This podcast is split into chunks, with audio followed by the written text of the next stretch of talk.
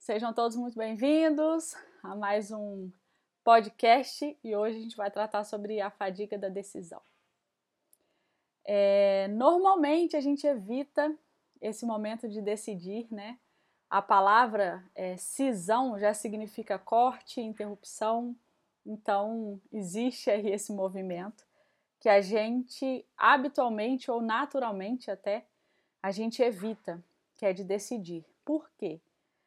A decisão ela está diretamente ligada à responsabilidade. Então, o fato de decidir implica em assumirmos os resultados a partir dessa decisão. E aí, por que que então a gente evita entrar nesse processo de decidir, de escolher? Porque a gente não quer errar, a gente ainda é, entende o erro como negativo. A gente ainda é, possui essa crença, né, de que errar é, é, é, é um equívoco, né? A palavra erro, o resultado erro é negativo. E, na verdade, errar é uma construção. Para você chegar a um ponto, é, a não ser que você consiga de primeira, né? Que é, assim, a minoria das vezes. Então, a maioria das vezes a gente vai na tentativa e erro, tentativa e erro até acertar. Só que, nessa concepção de que erro é ruim, a gente evita o erro e, por conseguinte, a gente evita, então, o passo anterior, que é a decisão.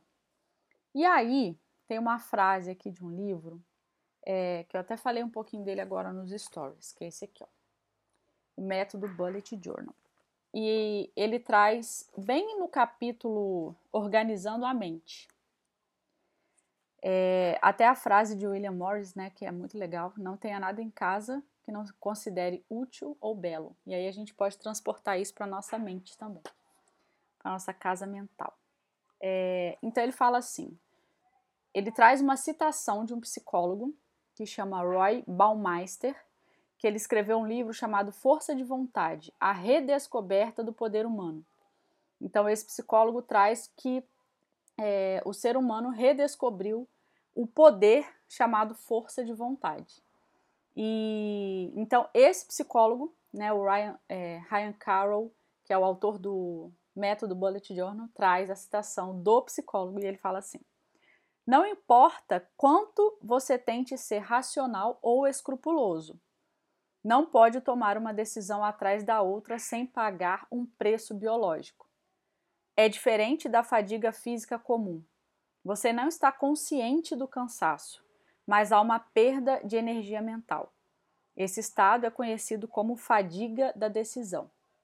Então, o que, que acontece? A gente é, tem um gasto de energia toda vez que estamos envolvidos em um processo é, de decisão. É, pelo sim, pelo não, você fica. Vou fazer uma metáfora do computador. É como se você ficasse com um programa rodando no pano de fundo do seu computador e isso torna a sua área de trabalho ali, o seu movimento atual lento. Então, suponhamos, você tem é, 15 janelas abertas lá, pastas, programas, tudo rodando, você não está usando aquilo, mas eles estão abertos e rodando no plano de fundo do seu computador. Então, ele está ocupando a chamada memória RAM, né? Ele fica lá ocupando aquilo e o programa que você está usando atual, o que você está lá mexendo, ele fica lento. Por quê? Porque tem algo ali roubando a energia do é, computador, que é o aparelho central, né? E aí a nossa mente funciona dessa maneira.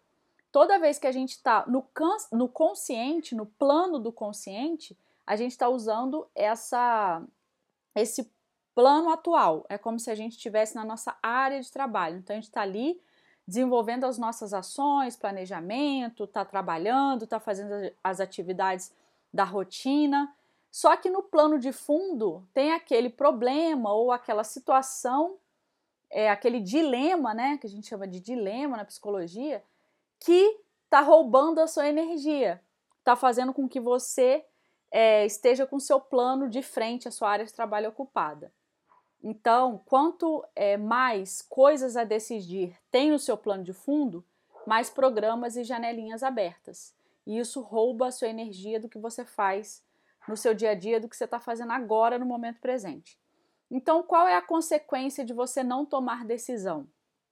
É isso, é você ficar sem energia, você ficar fadigado, ficar é, sem energia até para poder pensar em tomar essa decisão.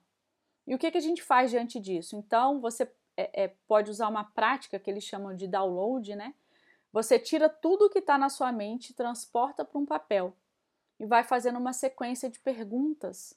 É, e você pode começar por uma binária, por exemplo. É, se você está pensando numa situação e aí você coloca uma pergunta binária: se isso acontecer positivamente, qual é o resultado? E negativamente, qual é o resultado? O que melhor pode acontecer a partir disso e o que pior pode acontecer a partir disso. E aí, com essa sequência, né, com essas duas respostas, você já consegue dar andamento nessa coisa aí que está no seu plano de fundo que você precisa decidir. E às vezes não decidir é uma decisão, né? E em muitos casos essa é a decisão da paz, porque às vezes você fica angustiado querendo resolver uma coisa de hoje para amanhã, e às vezes a decisão é a paciência que você precisa adquirir para deixar esse processo acontecer. E a gente só tem é, clareza disso, de que você precisa esperar, de que você não precisa agir né, diante dessa, desse dilema, é, quanto mais você é, per, toma a percepção do seu corpo, por exemplo. O corpo fala muito, aquele estado de ansiedade. Então, você imaginar, usar o teu potencial criativo, usar a sua mente mesmo, para poder projetar os cenários e se posicionar o seu corpo como seria se acontecesse tal resultado? Como seria se eu tomasse a decisão A e o resultado fosse X? Então você imagina, cria aquela situação e percebe no seu corpo. A imaginação, ela muitas vezes é, é excluída um pouco do mundo dos adultos, né? Mas ela traz essa percepção muito clara do que, do que seria o plano real a mente ela concebe tanto a realidade quando está acontecendo, tanto a ilusão, que é o que você está imaginando, o teu corpo, a parte neuronal, as sinapses, elas funcionam identicamente ao a imaginação e a realidade. Então, assim, imaginar que eu estou em uma viagem e viajar, para a mente é a mesma coisa. Então, é interessante a gente usar esse processo de você imaginar, de você projetar os cenários daquela decisão que está te, te roubando a energia, para que você sinta no seu corpo então, e aí você relaxe e vá em, em direção a essa decisão que você está querendo tomar. Então, eu queria deixar essa reflexão aqui. É, esse livro é muito mais que um método de planejamento, ele realmente traz é, dados muito interessantes e então a gente pode explorar bastante a partir disso. Eu espero que tenha sido útil essa reflexão sobre a fadiga da decisão e vamos aí caminhando e seguindo, né, com o nosso direcionamento, com as coisas que a gente quer realizar. Beijo!